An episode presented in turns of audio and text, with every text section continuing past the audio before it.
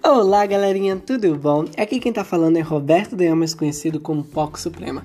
Se você está escutando esse podcast é porque você já vem maratonando ele há bom tempo, ou senão você caiu aqui de paraquedas e ainda não está estudando de maneira EAD. Então, sente-se e vamos escutar mais uma história da sua Poco Suprema. Hoje a minha história nada mais é sobre o tempo eu ultimamente andava muito acelerado.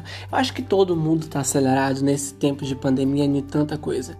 Você, por mais que o tempo esteja passando devagar, passando muito rápido, você está parado com o tempo. Você acelerou demais, está muito acelerado. Você parece um trem bala a 350 km por hora e olha, e olha que sua vida não precisava nem de tanta velocidade. Você consegue ler tanto livro, assistir tanto filme e fazer tanta coisa ao mesmo tempo. Só que esse tempo todo que você faz tanta coisa, você não tem tempo para você mesmo. Sim, você não tem tempo para se encontrar.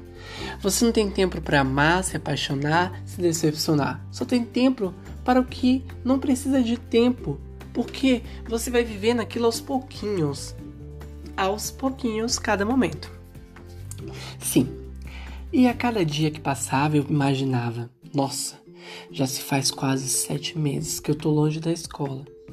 Longe dos meus amigos, longe do balé, longe das minhas vivências.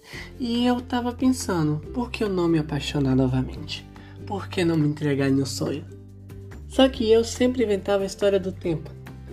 Que eu não tinha tempo. Eu não tinha tempo para mandar mensagem. Eu não tinha tempo para dar um sorriso. Eu não tinha tempo para sair, por mais que isso era história fajuta, porque o tempo era eu mesmo que comandava.